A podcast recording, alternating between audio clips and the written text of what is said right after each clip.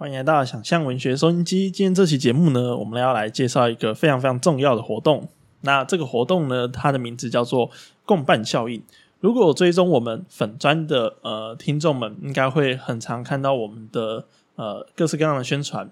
但是有一个很完整的 Q&A，然后还有很完整的说明，可能今天这才是第一次这样。那我们今天的来宾有我们的共伴效应的导师雨堂。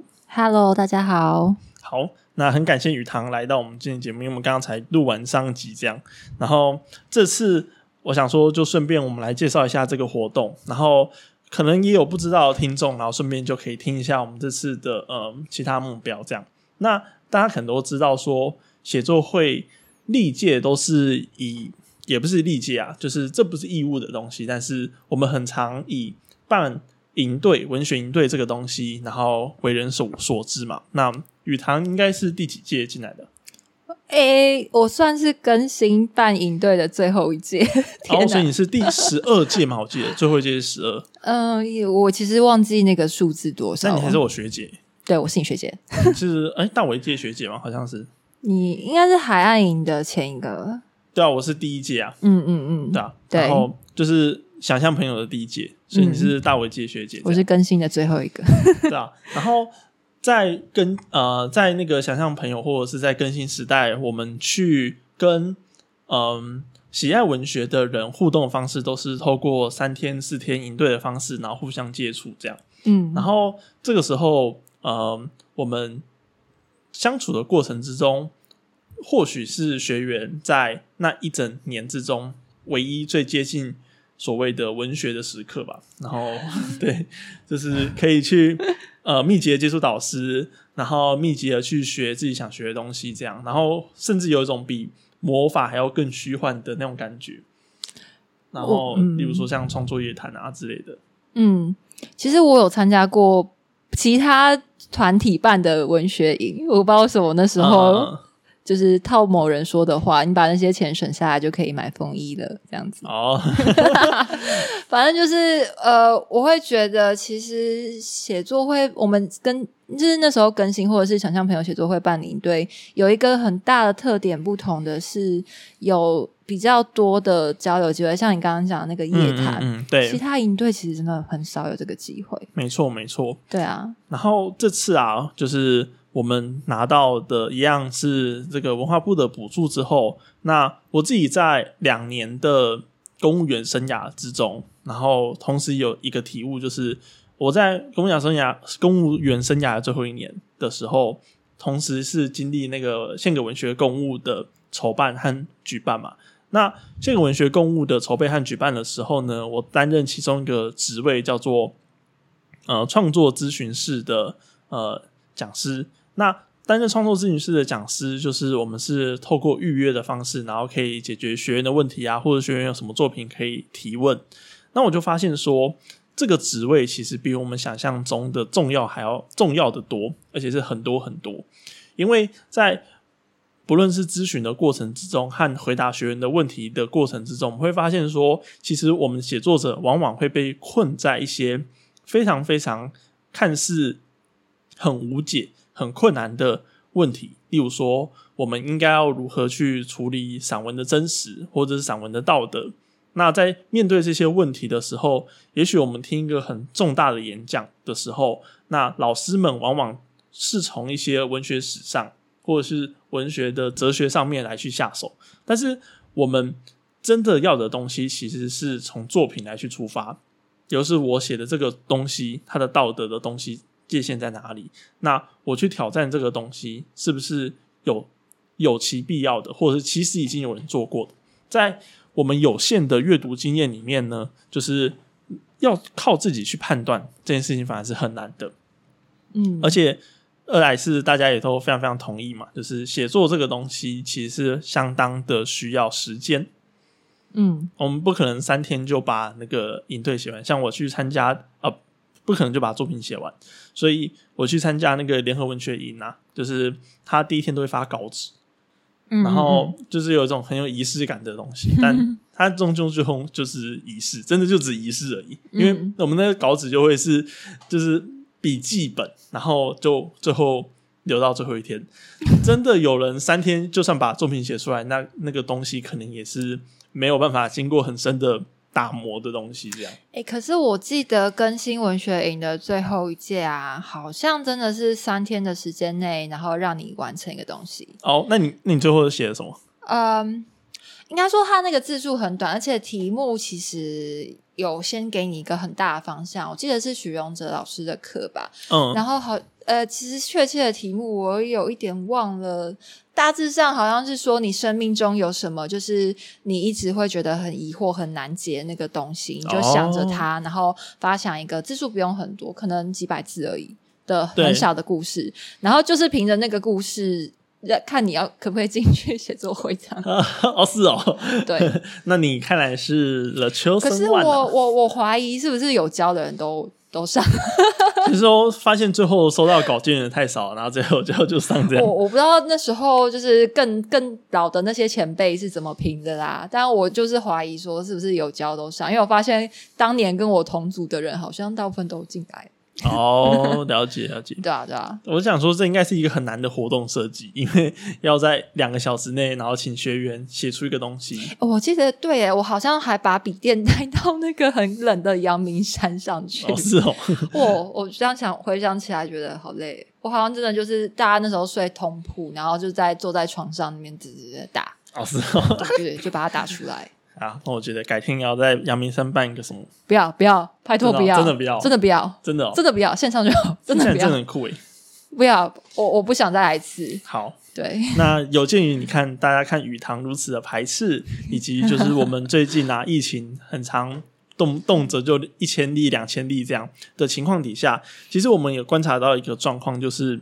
呃，并不是大家对于疫情的观念，或者是对大家疫情想象都一样。而且，其实说实话，现在科技这么发达，然后只只要有那个影音设备，就可以在家里就是使用电脑，然后学习到很多知识嘛。所以，我们就举办了一个全部线上的活动。那这次的共办效应呢，也是一个全部线上活动，就跟在听收音机的大家的彼此一样。只要透过网络的世界，大家就可以彼此产生观点。那在这个活动呢，我前面也有提到说，就是我觉得它不应该是一个很短的短时间的产出，因为那个产出可能会呃，就只是为了某种目的存在，例如说，就只是为了要可能让你入会之类存在这样。那这个产出可能最终是要是你自己的。例如说，呃，可能宇堂你自己在写文化部企划或者是规划一本书的企划的时候，一定是经过数个月的思考。嗯，那可能又不用讲月吧，可能用年来思考，可能更更加的就是常见。用一年两年来规划一本书是一件很常见的事情。嗯，那这次共办效应的活动呢，我就把它就是讲师的数量没有改变，并且还把它弄得更多。那我会希望找到。呃，十四位，总总共应该不止啊，就是十四加五位的讲师，然后总共举办为期就是十五周以上的活动，然后我们从活动从六月十二号开始到九月二十五号，整个活动呢就是每一周你都可以来接触文学，然后会讲一门文学的课程，那这个东西可能是非常非常简单的。例如说，呃，我们要从零开始写作的时候，那我们要如何从生活之中体验到文学，或者是我们本身就有在写作，但是文学很难去进入到我们生活的习惯里面。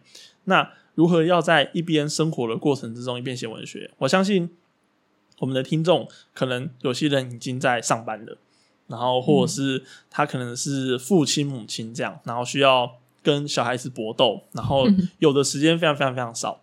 但是不要想说这是一件非常非常困难的事情，就像我们的佳话老师，就是先上上上一集的那个呃，手工在唱歌的作者，没错。然后他也有办法，就是一边身兼母职、身兼教职，然后利用非常非常少数、非常稀少的时间，还能够创造出一本散文集，甚至是两本散文集这样。那我觉得这是一件非常值得钦佩的事情，但是。这也并不是一件做不到的事情，这是一个值得效法的榜样。这样，所以我觉得这次的课程就是能够让大家看到越多这样子的范本，这样子的典范，然后让大家认为说，其实文学并不是一件很难接近的事情。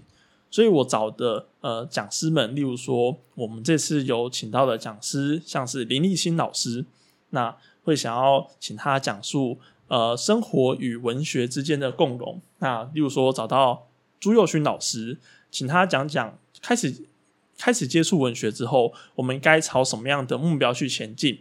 究竟是文学奖吗？报纸吗？副刊吗？之类的这样子的目标。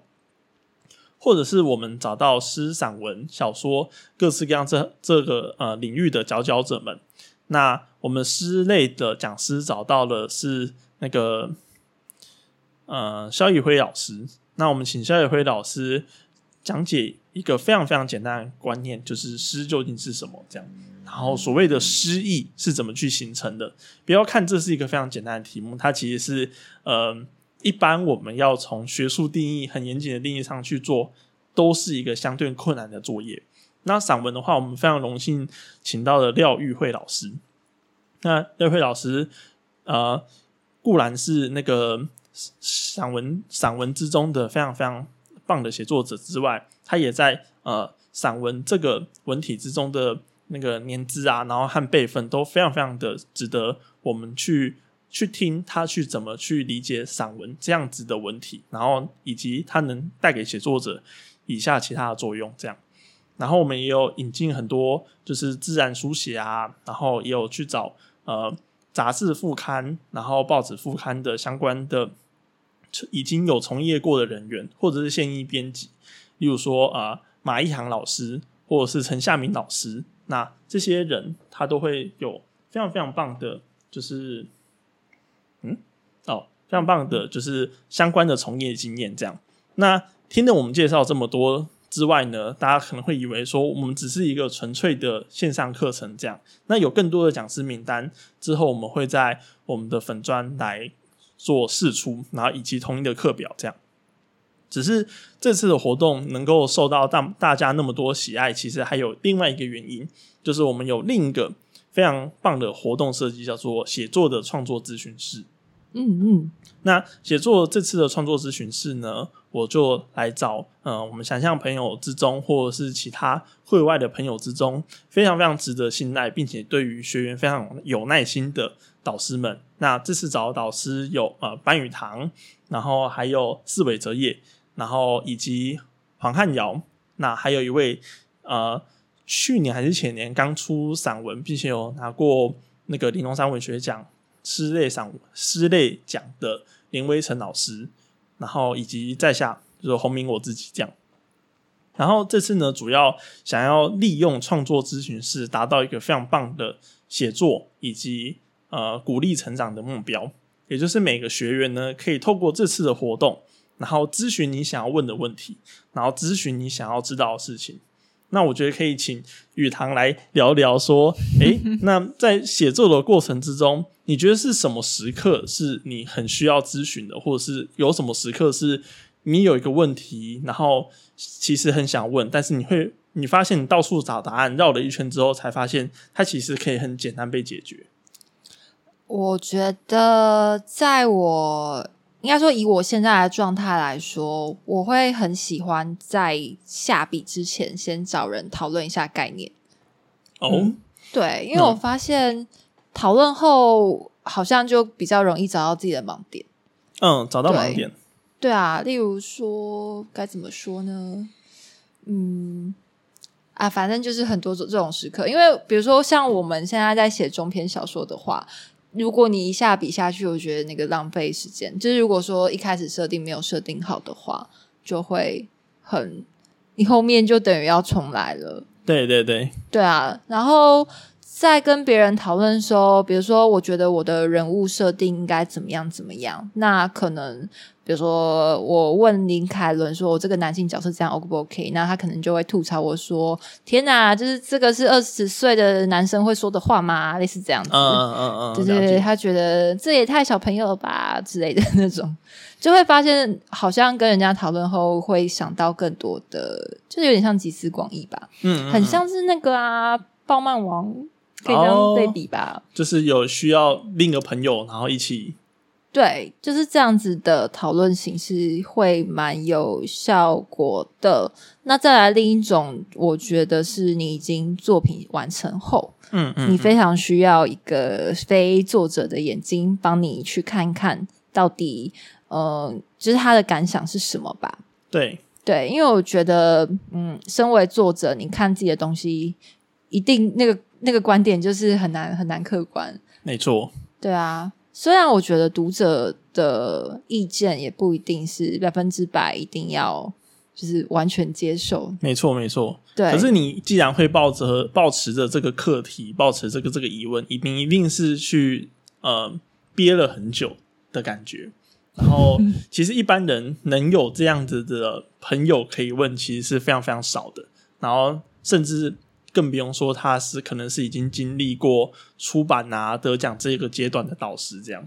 我昨天去更新教课，对对，然后课后也有学员来问我说，呃，他是在校内文学奖都有得奖的那种，就是写作者，嗯，就是感觉是那种。呃，反正本来就算有一定的资质，如果再慢慢持续努力的话，就很有机会也走上写作这条路的那种人，感觉起来。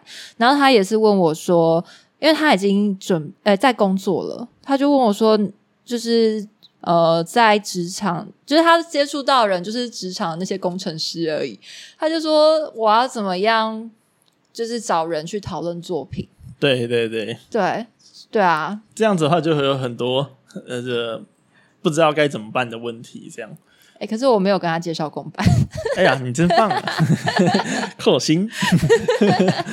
哎呦，马上扣薪。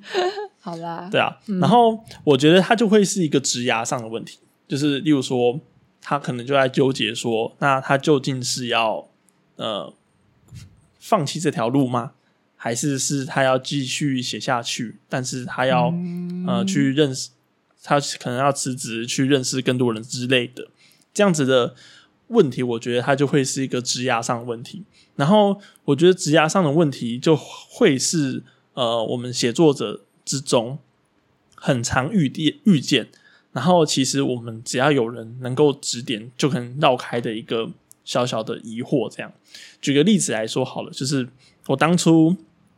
十八岁，然后高三的时候，呃，拿了一个那个那个教育部文学奖，然后算是全国级的。然后我那个时候心里就想说，是不是我上大学之后要去修中文系的课，然后要去修那个修辞学，因为我发现我很常写错字。然后评审意见的评审意见是说我的用字很奇怪，就是嗯逻辑有问题这样。嗯，我想说。所以逻辑是什么？是修什么语言学什么之类的吗？还是我要看什么书之类的，然后才才有办法去修正我的用字？这样。但是这个东西呢，随着我最后其实没有去修课，而且其实也没有这样子的课可以去辅导我，然后可以去纠正我。其实这样子的问题其实很简单，就是我需要有一个同伴，然后来针对我的篇章，然后每一段落去。想表达的事情，以及我真的写出来所表达的事情，然后这两个来去对照，就是写出来跟想的它是不一样的嘛，对不对？所以当我真的写出来的，但是我透过很奇怪的方式，可能主词啊，然后动词都乱摆一通的情况底下写出来的东西，跟我重新对照之后，能不能产出一个更精精确版、更精准版的写作方法？那这个方式，我们在以前大学的时候，透过就是作品讨论。其实才有办法得以解决，就是我现在写作的写法才会变这么正常。所以乃至于我回头去看我当初得奖的那篇小说，我发现哦，对对对，其实你就只是当初川端康成看太多了，然后你的你的用语就变得非常非常的就是日式，然后会变得有一种就是倒果尾音的感觉，这样哦，对啊。那这个就是职涯上的问题，然后还有第二种，第二种更明确职涯上的问题就是，呃，我那个时候刚刚那个毕业，然后不太确定写作这个东西该怎么办，所以我其实那个时候就做了一个非常非常简单粗暴的方式，就是一直投稿，一直投稿这样。那一直投稿，一直投稿的时候，尽管在过程之中我不太确定它最终的道路是什么，但是。有一次得拿了钟兆正文学奖之后呢，就是到了会场，我们有一个会后的环节。这个会后的环节，我我就想说，那既然我都拿了这个全国性的奖，我应该会有什么样的 bonus 吧？就是我马里欧都通关的，那总该给我钱币或是什么星星嘛，对不对？但是那个时候我不知我不知道事情是，就算我们拿个全国性文学奖，也不能怎么样，甚至是那一场评审会后的讨论，反而是我之后拿的文学奖里面。绝无仅有，很少数的会找评审来跟得奖者聊天的场合。然后那个场合其实非常非常棒，就来的讲师是张艺轩老师。你遇到张艺轩，这是我第一次遇遇到他这样。然后他他跟我想象中的评审是完完全全不一样。然后那就是一个吃蛋糕、吃茶点的茶会场合这样。然后我们我是我就是一个得奖者，然后两个副奖，嗯，就是两个佳作的意思这样。然后大家就问说：“哦，这边写的好不好啊？”这样，然后张云轩老师人当然很好，就说：“你们写的超棒，我看过最棒的小说之类。”这样，好吧，我也想要听。然后这个时候我就问了一个问题，就是我我完全不懂，就是我说：“诶，那老师，我该怎么去投稿给出版社？是我现在得奖了一篇，然后所以我要写什么信，然后跟他讲说我的稿该怎么改吗？什么什么之类的，就是。”我那个时候的程度是差到连这个问题都问不出来，就是我问的很混乱，然后我很明确的感觉到易卷老师当下是有点听不太懂我的问题，就是他说你就是不要想那么多啊，什么什么，你你不需要去探听每个出版社想要什么稿啊，你就是写完然后给他就好了，你就寄给他，我自己写完也是寄给出版社这样，然后我那个时候因为。我也不知道我的真的想问问题什么。其实我那个时候的小红明心中的问题很简就很简单，就是我未来该怎么办，就只是这样而已。对，然后但是易轩老师，我所以我就没有办法进进一步的来去问他。但易轩老师的回答也非常非常的正常和简单，就是好，你你把你的作品集结到了该有的字数，然后提案给出版社，就是这么简单。你不需要去为了哪些出版社去改变你的想法，改变你的做法，这样。所以要有一个人咨询，我才知道才能怎么做。而这样的咨询是需要一个非常连续，然后非常确定的答案，就是哎，老师我也是这样做过的，然后我才会知道说哦，原来这世界是这样运转。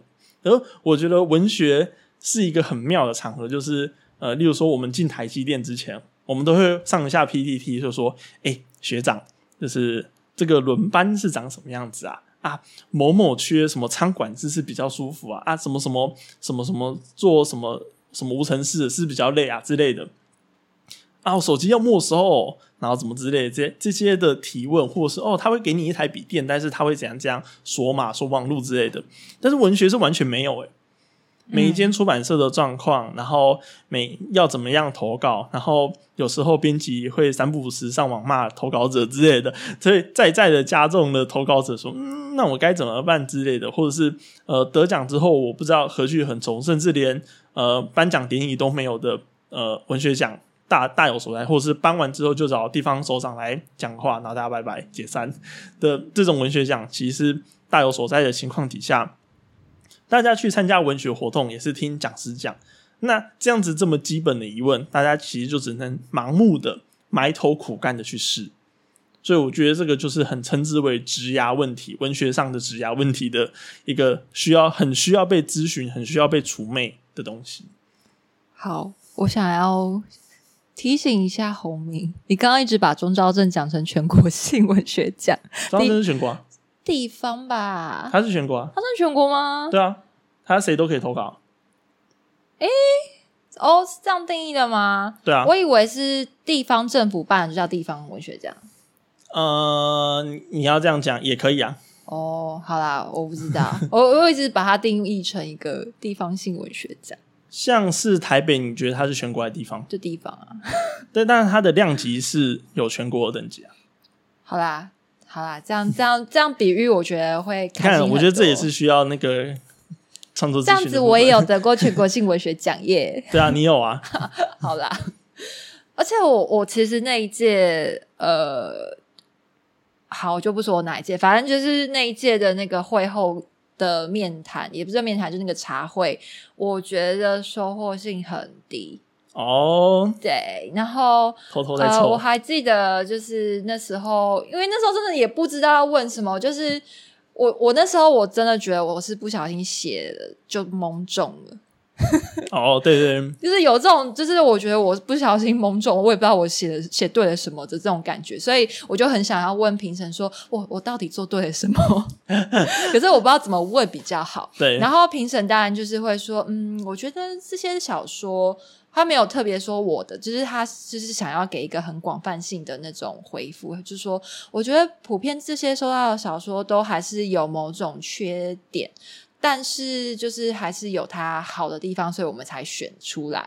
嗯，对他就是回答这种很制式的问题。哦，对，可是得了奖之后，本来也会满心期待说，之后你的人生 是不是会不一样？其实确实是不一样啊，因为你一直在，你至少在这一行一直待着吧。我我觉得那次得奖之后，就会让我有有种错觉，就是哎，我可以继续写，我好像写的东西是是会被人家肯定的，就会继续写。但是这嗯过程中，其实你会不断遭遇挫折。啊，没错，对 对反正就是每个阶段，然后每个写作状态会有不同的疑问。对啊，嗯，所以我那时候反而觉得我疑问产生的比较多。欸对啊，嗯嗯嗯，然后就变成也很依靠，就是就是有点像我们写作会内大家互相帮忙给意见的这种机制吧。对，对，其实我们往往其实给完意见之后，那个会后聊天，反而是我们交流彼此状态的一个很棒的时间。唉，我觉得就是认识写作者，然后哦，你也在这，我也在这，哦，我们的 level 一样，这样。那我们遇到什么样的问题？哦，原来不是只有我遇到这样。而且其实我觉得，就算是已经出书的人，他投的稿件，其实也会让让我觉得，就是哦，其实每个人的作品都上上下下，就是会有上有下的状没错，没错，没错。对并不是你写出一个什么玲珑山，下一篇也是玲珑山。对，我觉得有比较心理平衡一点。没错，没错。然后，所以说创作咨询师啊，我们这次的活动设计呢，我们就邀请这五位导师，然后分别帮所有的学员每一个月，然后都会开创作咨询，也就是每个礼拜都有开放预约的时间。然后，如果你预约的勤的话，可能一个月会有两次到三次这样。那基本保底就是每个人一个月就有一次。然后，我们这个活动是进行十五周，所以你就可以想象，你至少在经历这整个活动之后，你如果都有积极预约的话，你至少会有三到六次的咨询的机会，咨咨询的时间这样。然后，不管你有什么任何问题，例如说你有文学上的职涯问题，那自己写出来这篇，还有它该何去何从，或者是我现在的状态，我现在的写作习惯，我现在写作目的，我该怎么办？然后我该去哪里？这些你都可以在咨询室问，或者是你的问题其实很单一，就是例如说我写了一篇小说，然后我需要知道他的评价，我需要知道老师中肯是怎么去看他的。你也可以在咨询室去放你的作品，然后去丢你的作品，然后去寻求你想要的意见，甚至是你对于文学是一无所知，那你完全不知道你该干嘛，你第一步该做什么，你也都可以来咨询试问，因为我们这次的活动就是面向一个非常新手，然后非常简单的大家，然后可以来参加活动。那这边要注意的就是，就算是你是非常非常就是呃得奖无数，但你还是有可能会遇到一些职涯上问题，所以这个活动的咨询的环节都非常适合你，以及你也可以透过前面讲的每一周的导师课，然后得到相应的就是各类文学啊，然后或者是各类投稿和出版，然后或者是乃至于杂志面的发表机会的一些细节，那你就会知道，呃。这是我主办活动的主要目的是，我想要让整体文坛的样子把它变得更清晰，把它变得更直接。就是呃，诗、小小说、散文文类是什么？这个是基本的吧。那我们要怎么样去知道？就是杂志它的编辑，然后要怎么样去投稿杂志？报纸副刊是长什么样子？然后呃各个编辑的出版社它的运作模式是怎么样，收稿模式是怎么样，这些都是我们需要去知道，我们需要去了解的。嗯，好，那这个就是我们咨询室的活动介绍，以及我们的日常课程的介绍。这样，那以及我们还会搭配，呃，我们还会搭配一个另外的额外活动。如果你有报名共办效应的活动的话呢，我们还会搭配我们写作会非常非常就是广为推崇的作品讨论会。这样，所以你只要参加这个。活动，你还会有额外的作品讨论会的名额可以参加。你不一定要动用咨询室，例如说，你咨询室只是要问质押的问题，你的作品可以去甄选作品讨论会，然后尝试投稿看看。然后如果有中选的话，你就可以在作品讨论会的时间额外再跟其他人一起参与作品讨论，然后和如何去训练。如何去评价别人作品，以及如何透过他人的评价回头去检视自己的作品，这也是一个非常非常重要，并且需要练习的一个习惯。嗯嗯嗯。好，那最后最后呢，我们就来介绍一下，就是这整个活动的目标吧。好，那这整个活动最后最后目标就是，我希望它最终有一个创作的媒合。就如果你有一个很棒的题材，例如说。你觉得你是一个船船长，然后以前可能去过各式各样的地方，那你有可能写作的梦想，但是你不知道怎么写。在这个课程的过程之中，会教你如何写创作计划、创作提案。你会尝试的去写你第一篇创作的试写稿。那最后的创作媒和创作提案的过程之中，你就可以尝试的去偷偷看你的出版计划。那或者是你已经完成了一整个书籍的初稿，然后你想要偷偷看出版社，那我们最后也会有一个创作媒合的机会。如果你有最后有幸中选，然后可以让各出版社看到你的作品的时候，那你就会有机会来去参加我们的最后的评选的内容，然后也会让你有可能获得出版机会，这样。你可就可以想象说，我们其实有一个非常有名的组织叫红楼出版，呃，不是红楼诗社这样。那它有一个出版计划，然后那个计划的模样就会有点像这次的公办效应最后的这个福利的阶段这样。如果你最后全程参与活动并且报名，然后有心去提案的话，那就可以来参加我们最后的这个阶段的东西这样。嗯嗯嗯，所以我觉得它就是一个非常。学步车吗？就是 想当年如果有这个资源，我就没有了。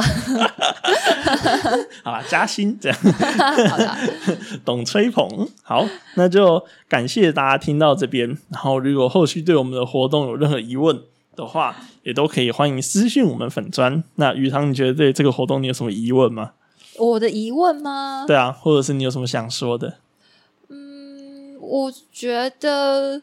玻璃心吧，玻璃心。哎，有人说我把就是每个写作会的人塑造成好像大家都很玻璃心，就是讨论作品的时候都会玻璃心碎。然后是哦，可能是我给你们的文案是什么？不要怕，就是玻璃心会摔碎，就是要大家把勇，就是勇气拿出来。没错，没错，对，就是勇气不是说怕它怕它会碎，而是怕就是不怕它摔不烂。啊，反正我忘记我写的什么。对啊，就是什么什么是一个摔不烂的勇气，并不是什么不怕摔。哎，我也忘记我原句要选择拍谁，没关系。然后我觉得它就是一个非常棒的练习过程啊，因为未来我们要面对的，嗯，面对的对象嘛，可能就是出版社，他可能会一言不发的就推你的稿，然后你就完全不知道该怎么办。我我找到原句了，拍谁？我大家半堂名言，大家洗耳恭听。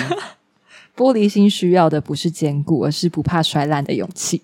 好，谢谢大家，今天节目到此结束。那跟麦克风前的大家说个拜拜吧。好，拜拜，拜拜。